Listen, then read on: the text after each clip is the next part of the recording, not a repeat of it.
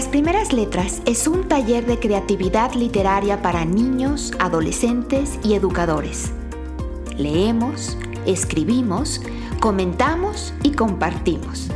Escúchanos simplemente para alimentar tu pasión por las letras o como recurso educativo para maestros, padres y alumnos de primaria y secundaria.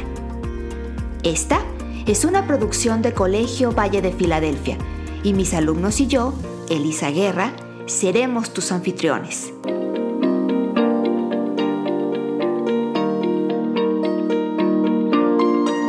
¿Ya estás listo? Comenzamos.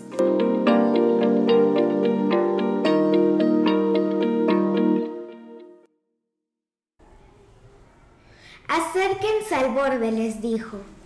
Nos podemos caer, contestaron. Acérquense al borde, repitió. Está muy alto. Acérquense al borde. Y se acercaron.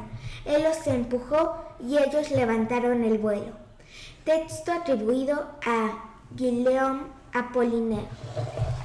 Muy bienvenidos sean todos a nuestro episodio 9 del podcast Las Primeras Letras, el podcast Taller Creativo Literario para Niños y Adolescentes. Nos encontramos en este improvisado estudio de grabación tus anfitriones Elisa Guerra, Cairulium, Jerónimo X, Lucas, sí, desfinge. Y hoy no nos acompañan porque están enfermos de la garganta, como suele suceder en estas épocas invernales, eh, Félix Páramo y Felicia Cat, a, quienes, a quienes enviamos un saludo desde aquí, desde nuestra grabación. Bueno, pues hoy vamos a hablar un poquito sobre el trabajo y sobre todo de la poesía, sobre la poesía de Guillaume Apollinaire. Les cuento, Guillaume Apollinaire nació en Roma, en Italia, en 1880. Su mamá era una noble polaca, o sea, de Polonia. Su papá, que nació en Bielorrusia, era un general del ejército. Su papá murió en la guerra de Crimea cuando Guillaume era un muy joven. Y bueno, pues Guillaume creció hablando francés, italiano y polaco. Posteriormente e- emigró a Francia y se hizo amigo de otros artistas de la época, entre ellos el pintor Pablo, Pablo Picasso, a quien todos conocemos muy bien, entre muchos otros artistas de la época. Bueno, hay una anécdota muy curiosa con Guillaume Apollinaire y es que en 1911 la policía lo detuvo y lo envió a la cárcel. ¿Por qué? ¿Por qué creen que haya sido? Ah, No se ¿cometió lo van a imaginar, nunca, nunca, nunca. ¿De qué lo acusaban? ¿No ¿De qué lo les acusaban? gustó a alguien una pintura suya? No era pintor, él era escritor. Eh, ¿A alguien no le gustó un libro suyo? o tal vez este con sus poemas reflejaba algo donde el gobierno tenía poder. Por ejemplo, no sé, unas tierras que no le había repartido a los campesinos. Entonces hizo un poema de eso y, y el gobierno lo mandó a encarcelar. Bueno, son ideas muy valiosas y muy interesantes porque efectivamente ha habido muchos escritores en la historia de la literatura que en su momento han sufrido persecución por expresar sus ideas, por parte generalmente de gobiernos o de grupos opositores a lo que ellos escribían.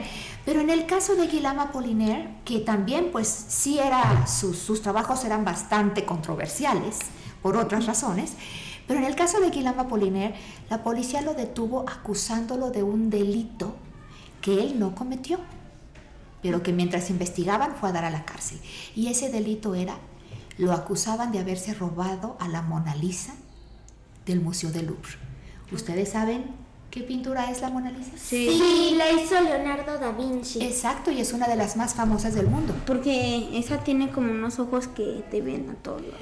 Ah, bueno, sí, sí, desde el lugar donde la veas parece que te está siguiendo con la mirada. Sí, es famosísima. ¿Alguien quiere comentar algo más sobre la Mona Lisa? Eh, ¿Sin varias series?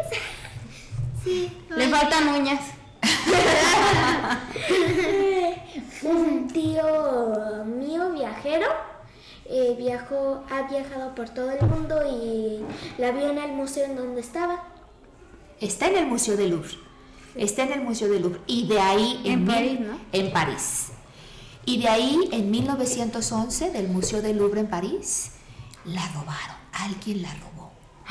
Oh, Y- y, la encontraron. Bueno, pues en ese momento pensaron que había sido Apoliner. ¿Por qué? Porque resulta que una persona que trabajaba con Apoliner, un empleado de Apoliner que trabajaba como su secretario, se robó unas, unas estatuillas egipcias. Y eh, pues parece ser que le dio a guardar alguna de ellas a Picasso. O quizás se la regaló. El caso es que Picasso tenía una de ellas y probablemente Apollinaire tuviera alguna otra, no sabemos. Pero, eh, pues incluso estando en prisión, Apollinaire nombró a Picasso como un posible sospechoso y a Picasso la policía lo fue a interrogar. No lo detuvieron, quizá porque ya era muy famoso, pero lo fueron a interrogar sobre Malvado. bueno, no, Picasso tampoco se la había robado a la Mona Lisa. Ya. Ni Apollinaire ni Picasso se robaron a la Mona Lisa. ¿Y su secretario? Su secretario tampoco se robó a la Mona Lisa. Robó las estatuillas, pero no robó a la Mona Lisa. ¿Saben qué? Bueno, dejaron salir a Apollinaire de la cárcel porque se dieron cuenta de que él no era culpable. Y dos años después, dos años después, salió el ladrón ¿Es en serio? que se llamaba Vincencio Perugia. ¿Qué? ¿Qué nombre tan raro? Es que era italiano. Ah, No es un nombre raro. Pero... No era un nombre re- raro en Italia, por supuesto. Él trabajaba poniendo los cristales ah, delante de las obras. ¿Y? Y también hay quienes dicen que era un pintor, pero no pintor artista, sino pintor, pintor de casas, pintor de paredes. Y él, que tenía acceso al museo, se robó la pintura. ¿Y saben cómo lo atraparon? ¿Cómo? Porque dos años después, él contactó a una persona, a alguien A relacionado con el arte en Florencia, que es eh, el lugar en Italia donde, donde se cree que fue pintada o, o a donde se supone que él creía que correspondía que la Mona Lisa estuviera, que regresara a su país de origen. Pues ofreció venderla, ofreció ayudar a que regresara la Mona Lisa a Florencia siempre y cuando le pagaran una suma de dinero. Pero la persona que recibió esa llamada de, Apol de no de Apoliner, qué barbaridad que iba a decir, de Vincencio Perugia, llamó a la policía. Y así fue como atraparon a Vincencio Perugia y así fue como se limpió el nombre de Apoliner y de Picasso. Pero vamos, fue, fue eh, ahora sí que una anécdota muy interesante. Pobre de Apoliner, porque no ha de haber sido nada agradable que lo acusen de un crimen que no cometió y estar en la cárcel. Por cierto, la Mona Lisa es una de las obras de arte más famosas y más visitadas en el mundo. Les cuento que, bueno, si ustedes fueran al Museo del Louvre a conocerla, tendrían casi casi que pelearse para poder verla. Sí, porque hay un montón de gente que la quiera ver. Fíjense, cada día, ¿saben cuántas personas la visitan? Todos los días, cada día.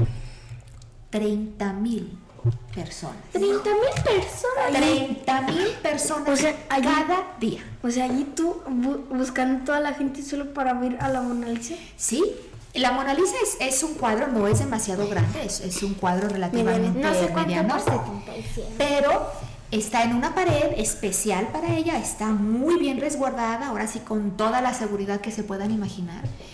Y literalmente hay ríos de gente. Yo acabo de estar en París hace 15 días y fui a visitar a nuestra querida Mona Lisa, entre otras muchas obras de arte que me gustan. Me, encanta visitar museos cuando viajo y estuve en varios museos en París, no nada más en el Louvre.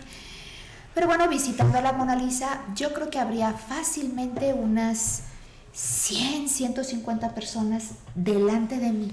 Y lo único que podías ver, hasta tengo una foto, luego se las voy a mostrar. Eh, puedes ver todos los teléfonos celulares así levantados para tomarle la foto. Toda la gente delante de mí, todos los teléfonos levantados, todos los teléfonos celulares. No, hombre, pues Para tomarle una foto a la Mona Lisa. tomar los otros, los otros 149 celulares. Yo, yo tomé la foto porque me 48. pareció muy interesante toda la gente, todos los teléfonos celulares. Ahí está también el mío levantado. También tendrías que ser una jirafa. Sí, claro, por eso es que todo el mundo levantaba el brazo para poder obtener por lo menos una fotografía de la de una de llevaría las damas más famosas del mundo. Pero Yo me también con, llevaría la- silla con los. Hago la silla y ya. No, no, no, no había sillas ahí, la gente pasa y nada más, no hay sillas. ¿Qué pasó, Cairulio? Por eso yo me También mi tío nos contó que tuvo que estar en la fila muchas, varias horas solo para ver la pintura. Bueno, hay ciertos días, sobre todo en verano, en época de vacaciones, en que la entrada al Museo del Louvre, pues eh, sí está muy congestionada. Eh, Oh, my God. hace mucho sentido, por un lado, ir cuando no sea ir cuando no sea época temporada alta, cuando no haya tanta gente. Y si es posible, comprar el boleto desde antes para no tener que hacer fila para comprar el boleto y luego fila para entrar. ¿no? Pero en fin, esa es la historia de Apollinaire con, con la Mona Lisa, que lo, que lo acusaron de haberla robado y no la robó. ¿Quieres decir algo, Lucas? Eh, por año, según mi, mi operación que acabo de hacer, eh, al año visitan 91 millones 950 mil personas la Mona Lisa. Mientras estábamos platicando de todo este asunto de la Mona Lisa, Lucas estaba muy ocupado haciendo cálculos aquí en una hoja de No, papel. y no, yo hubiera traído mi... Y yo no sabía qué estaba haciendo, pero ahora ya sabemos que estaba calculando el número de visitantes al año. Muchas gracias por el dato, Lucas. Bueno, entonces eh, Guillaume Apollinaire escribió poesía, novela, teatro y ensayo. Y. Pero antes de eso déjenme les cuento. Él murió muy joven. Aquí edad, aquí edad, aquí edad. Pues hagamos la cuenta ya que les gustan las matemáticas. Nació en 1880 y murió en 1916. Está muy fácil. 1800. 16 años. 16. No, no, no, eso, eso habría sido si, habría nacido, si hubiera nacido en 1900, Cairulio. Nació Ah, en 26 1880 y murió en 1916. ¿Y por qué? 36 ¿Por qué años. Exacto, 36 años. ya de Cálculo mental, no era necesario, estaba muy fácil. ¿no? Pero él ya tenía... Nos está preguntando algo Jerónimo. ¿Pero por qué? Murió. ¿Cómo murió? Bueno, les cuento cómo murió. Resulta que él fue a pelear a la guerra mundial, a la primera guerra mundial. ¿Qué? No, no murió en la guerra. Hubiera sido algo trágico, por supuesto, y hubiera sido además la misma manera como murió su papá. ¿Se acuerdan que les dije que su papá era general de una guerra, en, de la guerra y murió en la guerra? Bueno, Guillermo Apollinaire fue a la guerra, la primera guerra mundial, pero no murió de esta herida, pero recibió un- una herida muy importante, un impacto de metralla en la cabeza y em, nunca se recuperó completamente.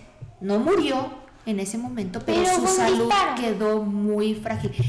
Eh, cuando, cuando hay explosivos, por ejemplo, granadas u otro tipo de explosivos, normalmente cuando explotan estas cosas mandan pedazos de, de metal pues Ah, por todos bom- lados. bombas de picneo. Cuando la bomba explota, lanza. Ya ves que hay cuadritos como de metal.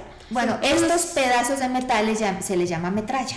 Entonces le cayó en la cabeza. O sea, no fue un disparo. No fue un disparo directo a la cabeza, pero recibió un impacto de metralla, lo dejó muy herido y no murió del impacto, pero quedó su salud muy deteriorada y dos años después, ¿saben de qué murió? ¿De qué? De influenza. Ah. ¿De qué? Hubo una epidemia de gripa, de influenza, a él le dio y murió. El coronavirus. Sí, es que... hay- No, no, el coronavirus es el que está es ahorita. Que en este tiempo no Pero- existía vacuna ni prevención. Y bueno, pues también tuvo que haber, eh, tenemos que tomar en cuenta que su estado de salud era muy delicado, él se había quedado pues debilitado en sus defensas seguramente, nunca se había recuperado completamente Ya lo habíamos dicho. y entonces muere en 1916, efectivamente de 36 años. Igual sus tapabocas estaban bien raros porque eran como un pico de ojo. Bien. Ay, perdón, no fue en 1916 cuando murió. En 1916 recibió la herida de metralla y murió en 1918. O sea, 38 años. 38 Exacto, años. 38 años, sí. ¿Para qué hace que Era dos años después. Bueno, entonces decíamos que escribió poesía, novela, teatro y ensayo, pero de lo que vamos a hablar hoy específicamente es de su poemario Caligramas, poemas de la paz y de la guerra de 1913 a 1916. Por cierto, este poemario, este libro de poemas, esta colección de poemas, fue publicado de manera póstuma. ¿Qué creen ustedes que significa. Póstumo, post, post, post. Post. Post es Post que antes, significa des- después. No, post es después. Eh, no. Póstuma. Después de Póstumo. Después de que muriera. Exacto, muy muy buena deducción, después de que murió. Una publicación póstuma es un libro que sale publicado después de que el autor ha muerto. Y Como también las pinturas de un pintor que ya no me acuerdo se llama, que murió y luego todo se fue reconocido así de la nada. Fue reconocido de manera póstuma, uno de los pintores eh, que vivió en la pobreza casi total cuando estaba en vida y que después sus pinturas se venden por todo el mundo uh, por millones y millones de dólares es Cuando Vincent Van no Gogh. está- Ah, qué triste. Qué triste. Ah, ¿en serio? ¿Qué Sí, este- Yo creí que Ahí era está el libro de Vincent Van Ahí está el libro de Vincent, efectivamente. Aquí, aquí tenemos un libro, estamos en la biblioteca, para quienes nos están escuchando en el podcast, estamos en la biblioteca y justamente aquí. Es a la mano tenemos un libro de. Vincent Van Gogh. Entonces, lo que Vincent Van Gogh recibió de manera póstuma fue el reconocimiento a su trabajo. O sea, hasta que él murió, reconocieron su obra. Qué Pero mientras él vivió, vivió en la pobreza. ¿Cómo hablamos de Apollinaire? Igual que Apollinaire. Sí, sí, claro, vamos a hablar de Apollinaire. No, Apollinaire sí comenzó Bueno, a sí, publicar pero- y era reconocido eh, y era amigo de Picasso y de otros pintores y escritores de la época. Pero este libro fue publicado de manera póstuma hasta que él murió. Y bueno, pues un caligrama, que es una forma poética que él eh, popularizó o, o que él de alguna forma comenzó, es cuando los poemas están escritos de manera que crean una forma. Hemos platicado que todos los textos tienen forma y tienen fondo. El fondo se refiere a lo que dicen y la forma se dice a la manera como están escritas. Y generalmente esa forma es o poesía o narrativa, o si es una forma poética específica, si es un Oh, soneto, no si es una forma. décima, si es un haiku. Bueno, Apollinaire llevó la forma de los poemas al extremo total. A, la li- a lo literal. no Realmente a crear imágenes visuales con las palabras que conformaban sus poemas. Miss, como dijo, llevó literalmente la forma, porque es una forma, literalmente. Sí, no me refería específicamente a lo literario, sino que tal cual, la forma la hizo en el papel que las palabras bailaran para convertirse en una imagen específica. Y eh, antes de iniciar la grabación de nuestro podcast, anteriormente ustedes recuerdan que para prepararnos para el programa, cuando les pedí que ustedes hicieran caligramas, poesía visual, que también es como se le llama, poesía concreta, vimos algunos ejemplos de poemas de Apollinaire. ¿A ti te gustó mucho uno, si te esfinge? ¿Cuál fue? Una de un caballo. Sí, te gustó mucho uno de un caballo. A mí me gusta mucho uno que no vimos, Ah, pero que se llama Llueve y simplemente son líneas, bajando Está bueno. Se, las líneas. Y el poema se llama Llueve. Está bonito, se ve bonito. Se escucha bonito. Bueno, eh, en el episodio pasado ustedes recordarán que tuvimos como invitada a Patricia Ortiz, poeta, y eh, ella justamente comenzó a platicar sobre los poemas que tienen forma, porque vio un poema de Cairulum que no leímos porque ella no estaba aquí, estaba de viaje por Argentina. Y le encantó. Le gustó mucho tu poema. encantó. Pero además, tu poema tenía una florecita, un dibujo de una florecita, y entonces ella, ella decía que se valía hacer incluso o tomar ese tipo de libertades, incluso meter ahí una imagen, una florecita o una imagen de cualquier otra cosa, y ella fue la que dijo así como hacía Apollinaire. Eh, que, tiene, que tiene esta poesía eh, visual, que además de ser poesía, de alguna manera es también una obra pictórica. Todavía no vamos a hablar de nuestros poemas, pero en un momentito más leeremos los poemas de nuestros niños que han hecho sus propios caligramas. Y aquí en el podcast, pues obviamente ustedes, eh, quienes nos escuchan, no podrán ver los, los caligramas, no podrán ver el componente visual que tienen estos caligramas, pero los podremos publicar en medios sociales y ahí podrán ustedes verlos. Por cierto, también nos encantaría que ustedes hicieran sus propios caligramas y los compartieran en nuestros medios sociales. Nos puedes buscar en Instagram, en Facebook o en Twitter. Estamos como las primeras letras y en Twitter como X primeras letras. Ahí puedes compartir tus trabajos. Nos encantaría ver la imagen de tus caligramas. Ahora, caligrama tiene etimologías. ¿Qué significará la palabra caligrama? Kairulium ya la está buscando, pero a ver si entre los demás nadie más trae su, su libro. Yo aquí tengo mi copia. ¿Alguien quiere buscarlo? Ok. Caligrafía. Mientras buscamos la palabra caligrama, si es que encuentras, Eh, encontré caligrafía. pero no Eh, caligrama, es, no, no, no, no, no, tendría que estar en la C. No, te- no la puedes ir a buscar a otro lado. Si No, pensé que puede estar en latín. Porque no lo vi en griego. No, no. De hecho, tiene que estar en griego. Pero léenos caligrafía porque de ahí nos vamos a dar la idea para buscar caligrama. Caligrafía, bello y escribir. Escritura con bellas letras. Ok, la caligrafía ustedes saben que es cuando uno escribe con letra muy bonita. Por ejemplo, las invitaciones de las bodas. ¡Qué hermosa es Uno quiere tener una buena caligrafía. Y bueno, hay algunas escuelas que ponen a los niños a hacer ejercicios en letra cursiva para que tengan buena caligrafía, ¿no? Bueno, pero caligrama tiene un sufijo diferente. Efectivamente viene de calus, esta palabra griega que significa bello. Bello. Y viene de grafos, que significa escribir. Pero tiene el sufijo ma, que significa el resultado de la acción, o sea, el resultado de escribir bellamente. Es una escritura bella. la palabra? Caligra- caligrama. Caligrama. ¿Ok? También le podemos llamar a los caligramas poesía visual o poesía concreta. Y vamos a leer entonces los caligramas que escribieron los chicos de las primeras letras. Vamos a comenzar con el primero que nos llegó, el primero que nos enviaron, el primero que cumplió con su tarea, que fue Jerónimo X. Ahora ustedes no lo pueden ver, pero Jerónimo X hizo su poema en forma de estrella y muy atinadamente porque teníamos como consigna en nuestro caligrama utilizar una palabra del libro Funderelele. ¿Qué palabra era esta? Caerulium. Esterífero. Estelífero. Estelífero. ¿Y qué significaba estelífero? Jerónimo. Lleno de estrellas. Lleno de estrellas. No lleno, repleto. Repleto de estrellas. Muy lleno. Bien, entonces vamos a escuchar el poema de Jerónimo X. ¿Tiene título o no tiene título? Mm, no. Ok, adelante. Acércate muy fuerte. Una niña viendo las estrellas en una noche cualquiera, observando el paraíso de cielos inmensos. En el espacio infinito, con sus ojos hermosos, pensando en un viaje al espacio, viviendo una nueva era.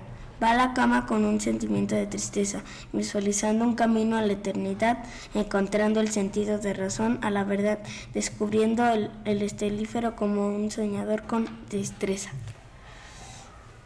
¡Wow! Muy rápido, pero bien. No, fue una lectura rápida, pero fue una buena lectura y fue además un muy buen poema, un buen, muy buen trabajo. Es muy trágico. ¿Por qué, sientes, trágico, ¿por, qué, dice. por qué sientes que es trágico? ¿Dónde, ¿dónde sientes lo trágico, Cairulio? Aquí Un sentimiento de tristeza, dice aquí. Ah, va a la cama con un sentimiento de tristeza. sí. Un Y- camino a la eternidad. ¿Por qué está triste? ¿Sabemos por qué está triste? A mí se me hizo por- como así porque pues antes veíamos el cielo repleto de estrellas y por la contaminación ya no ya no se ven. Uy, uy, eso es una buena, ese es un, es un buen argumento. No sabemos si sea realmente lo que el autor quiso decir, pero es muy interesante cuando nosotros también hacemos nuestras propias eh, percepciones y de alguna manera nos, nos convertimos en co-creadores del texto junto con el poeta. Eh, yo veo una, un avance enorme entre tus últimos textos a este texto. Jerónimo, dime, dime qué cambió. Mm, Pues es que yo primero inventé, bueno, yo inventé casi la, la mitad y mi mamá me quiso ayudar en la otra. Ok, entonces digamos que es un poema escrito por dos autores. Ah, Ok, ok, tú escribiste la mitad del poema y tu mamá te ayudó con la otra mitad del poema. Ok, entonces como autores tendríamos que reconocerlos a ambos y no nada más a Jerónimo X, ¿cierto? Ok, bueno, pues gracias por la aclaración, Jerónimo.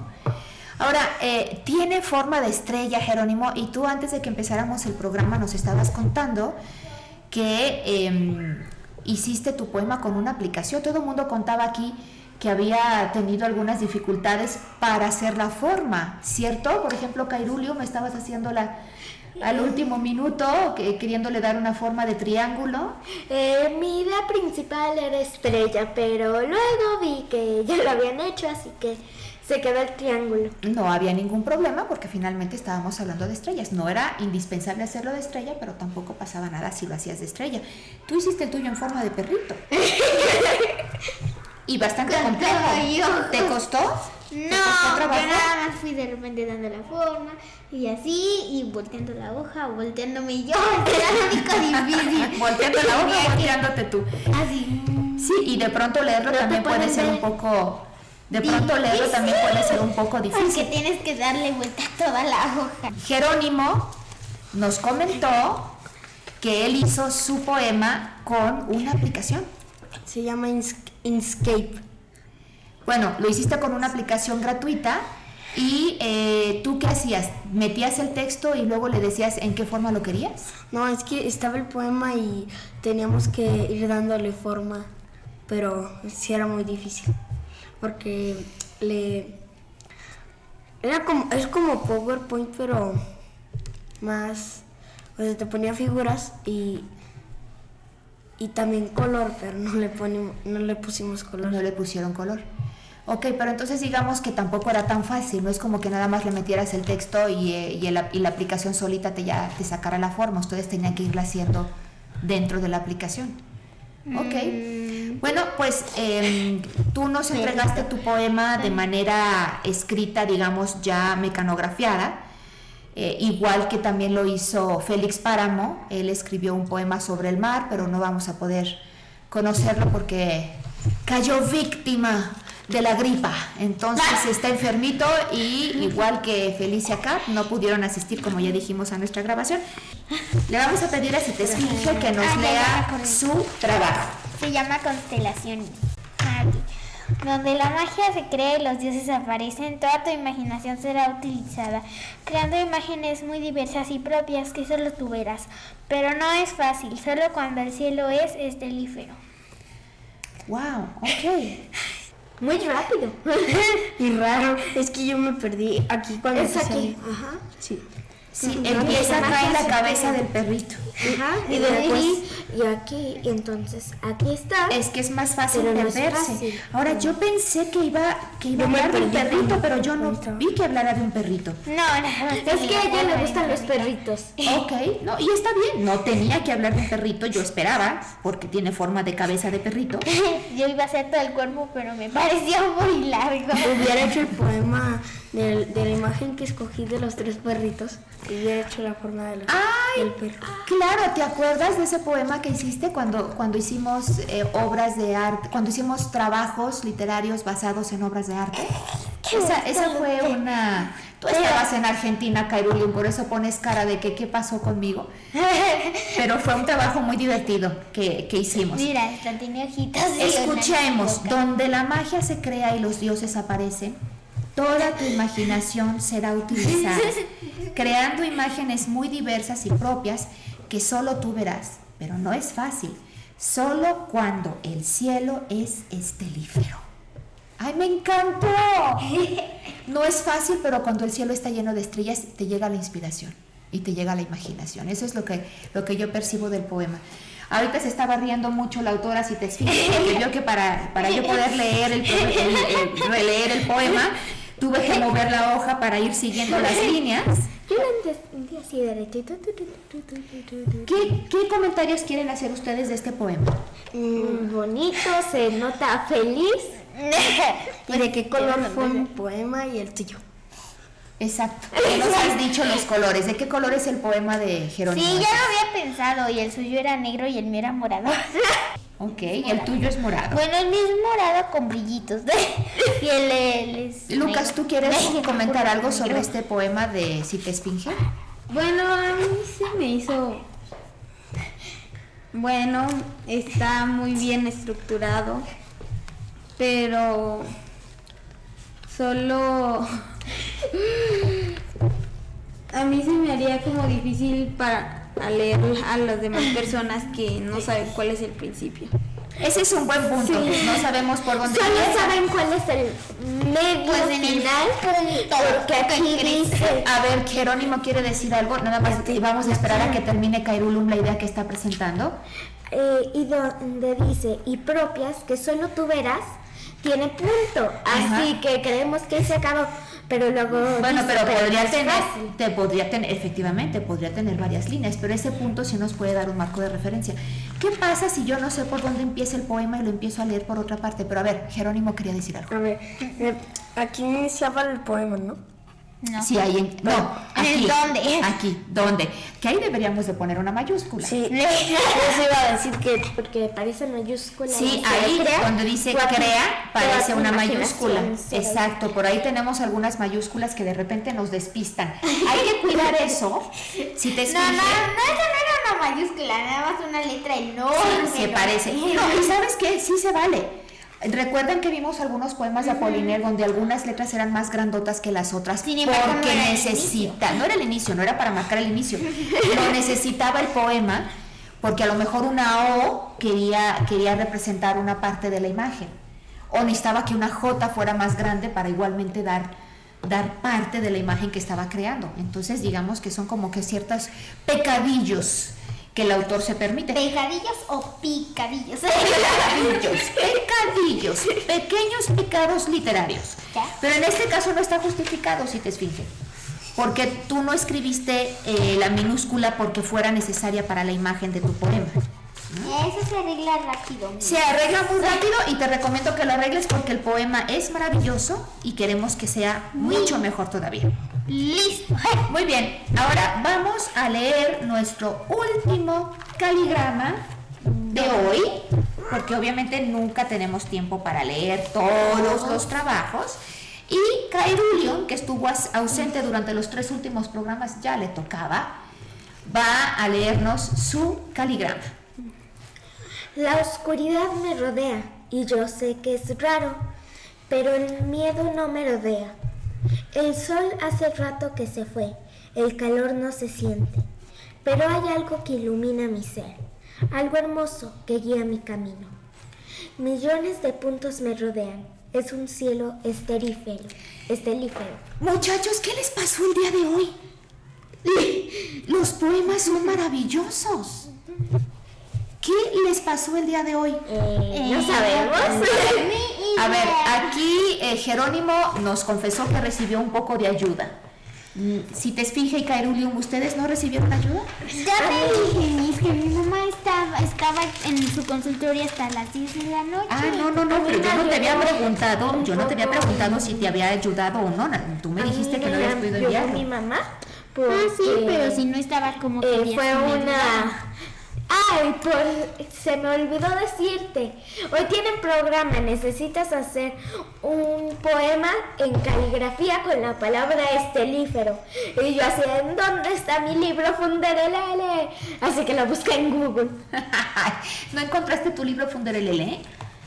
Chicos, recuerden que debemos de traer siempre al programa dos libritos. ¿Cuáles son? El de- diccionario etimológico griego-latín del español y también el Funderelele. Y ese es el que no encuentras. Pues hay que buscarlo. ¿Todo el mundo sí trajo su Funderelele? No, Yo, yo iba a traer los dos del LLS y, las, y 100 años de soledad. ¿Por qué 100 años de soledad? ¿Por qué ese libro Pues se es está que- leyendo? No, es que me dijo mi mamá que me lo trajera, pero se me olvidó. ¿Pero ese libro estás leyéndolo? No, bueno, lo estoy leyendo. Bueno, sí lo estoy leyendo. ¿En dónde vas? ¿En cuánto, cuántas páginas llevas o vas? ¿Qué tan avanzado ¿En vas? qué capítulo? Es un libro muy largo, no es un libro fácil. Y no por eso me impresiona que lo estés leyendo. Pero también tiene un árbol etimológico. No, no, no tiene un árbol etimológico, ya sé a qué te refieres. Tiene un árbol gea- Ah, sí. Familiar. Exacto, ge- Genealógico. genealógico. ¿Qué es un árbol genealógico? Como por ejemplo, A ver, eh, vamos Es un Cairulín, árbol. luego Jerónimo y luego Lucas. Es un árbol en donde se puede ver la Un familia, árbol. como los hijos, las mamás, los tíos, los abuelos, etc.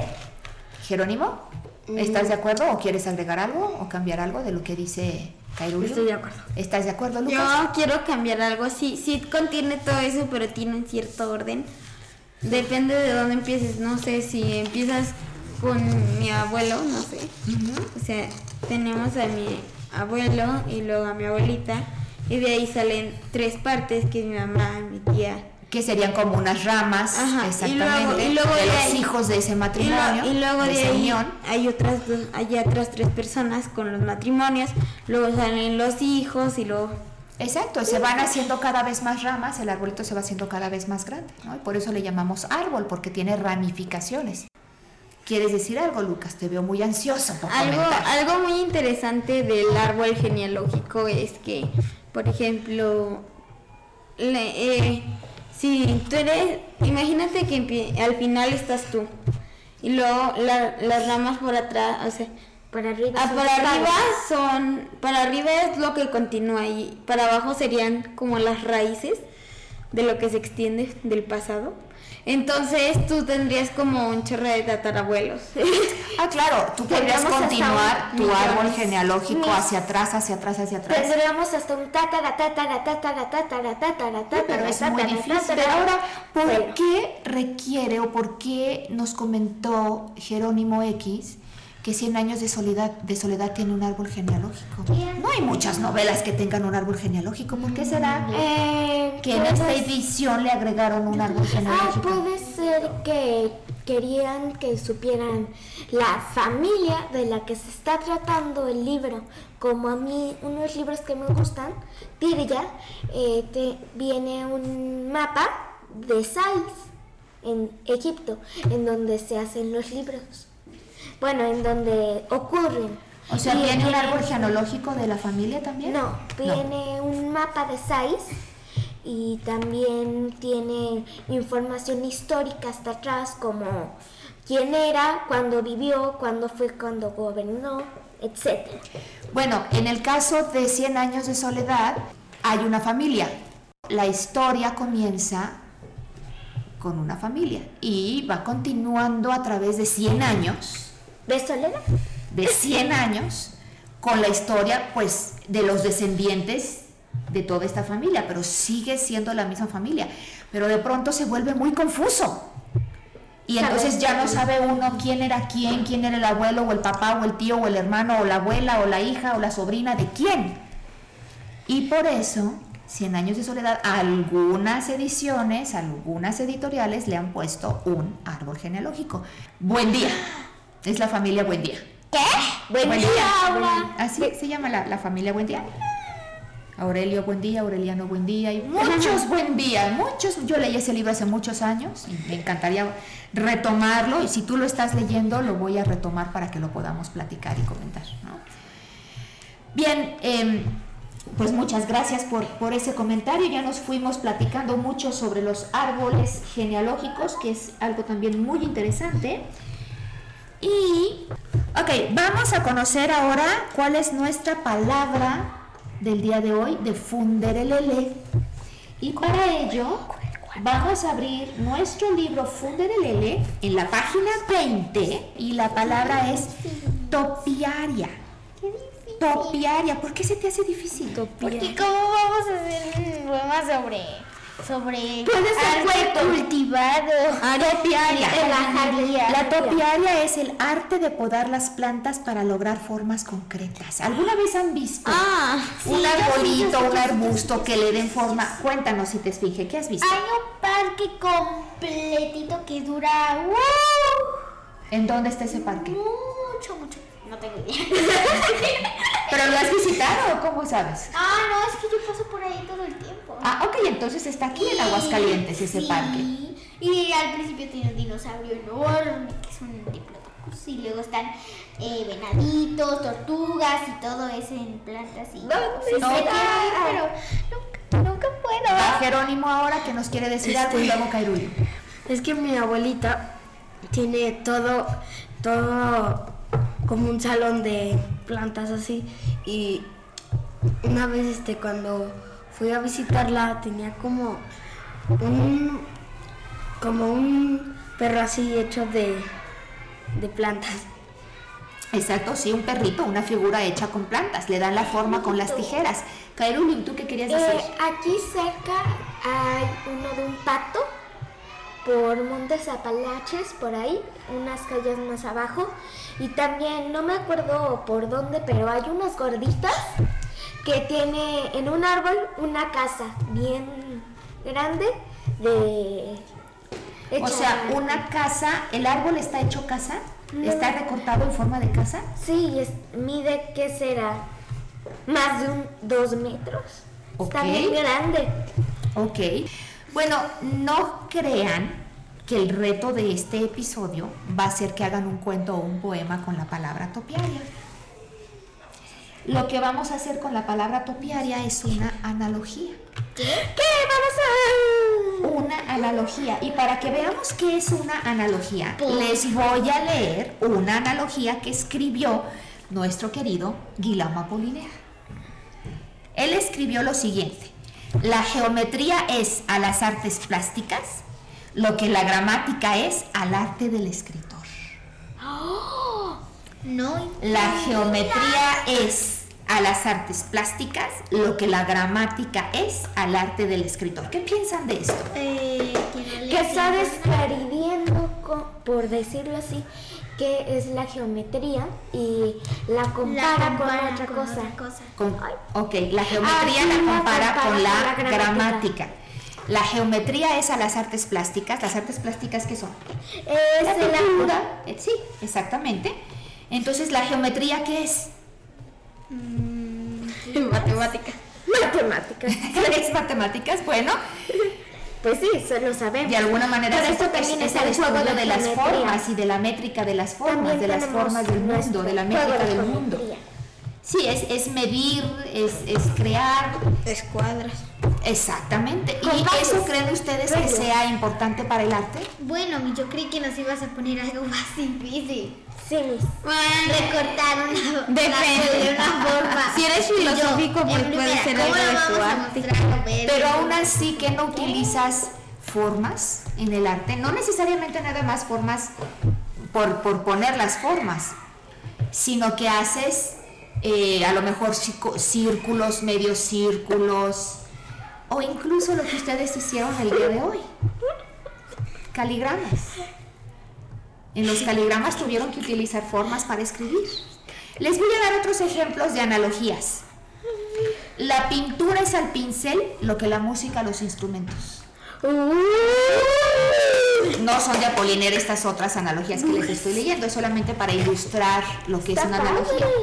La pin- la- el pincel, no, la pintura es al pincel lo que la música a los instrumentos. Ahí les va otra. El lunes es en la semana lo que enero es en el año.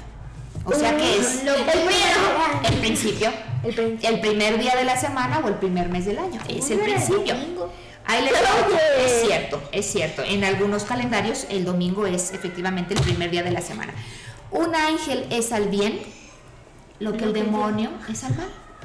Ok, ella está comparando el bien y el mal. Sí, está comparando un ángel y un demonio. ¿No? Una, una representación del bien y una representación del mal. ¿No? Bueno, pues esas son las analogías. ¿Cómo podríamos hacer una analogía utilizando la palabra que aprendimos hoy en Funderelele, que es topiaria? Ya tengo una idea. A ver, ¿qué idea tienes?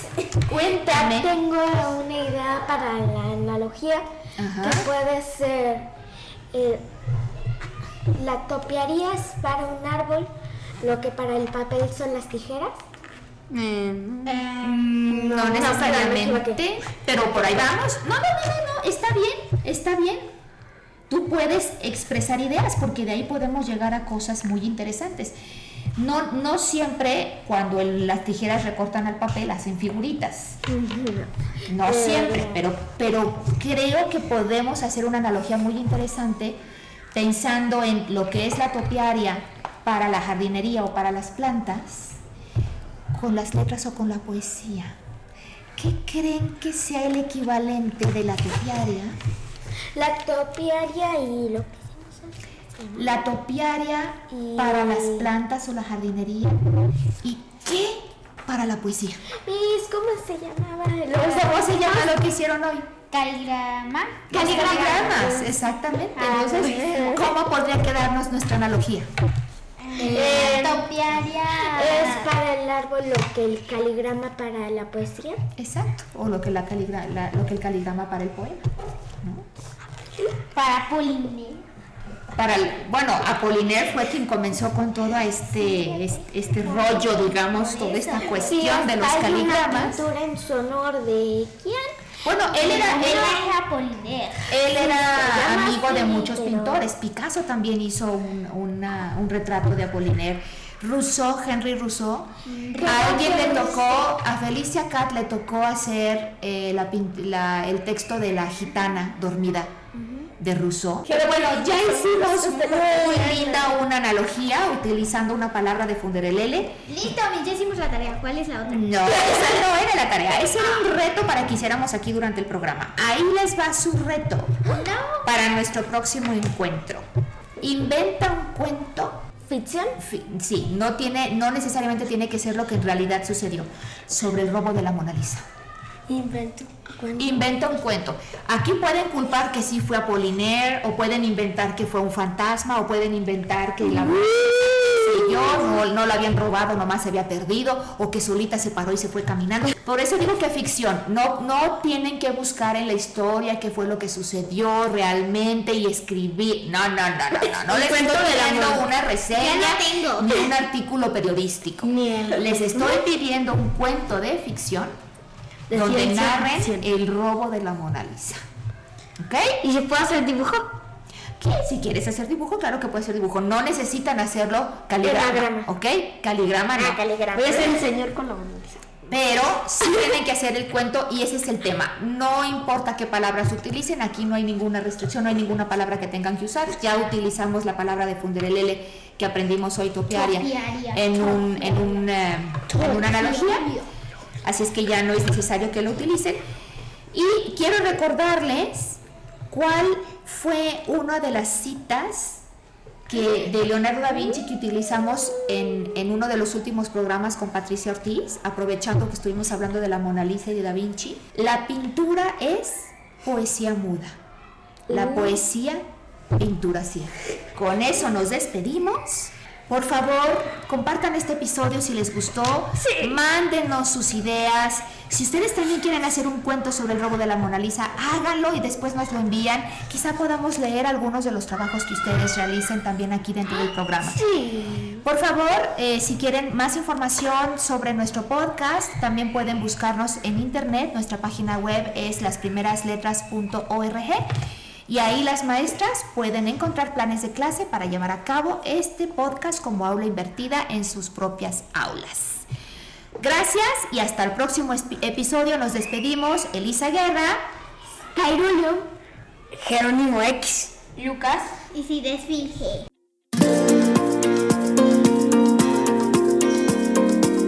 Gracias por haber escuchado este episodio de Las Primeras Letras.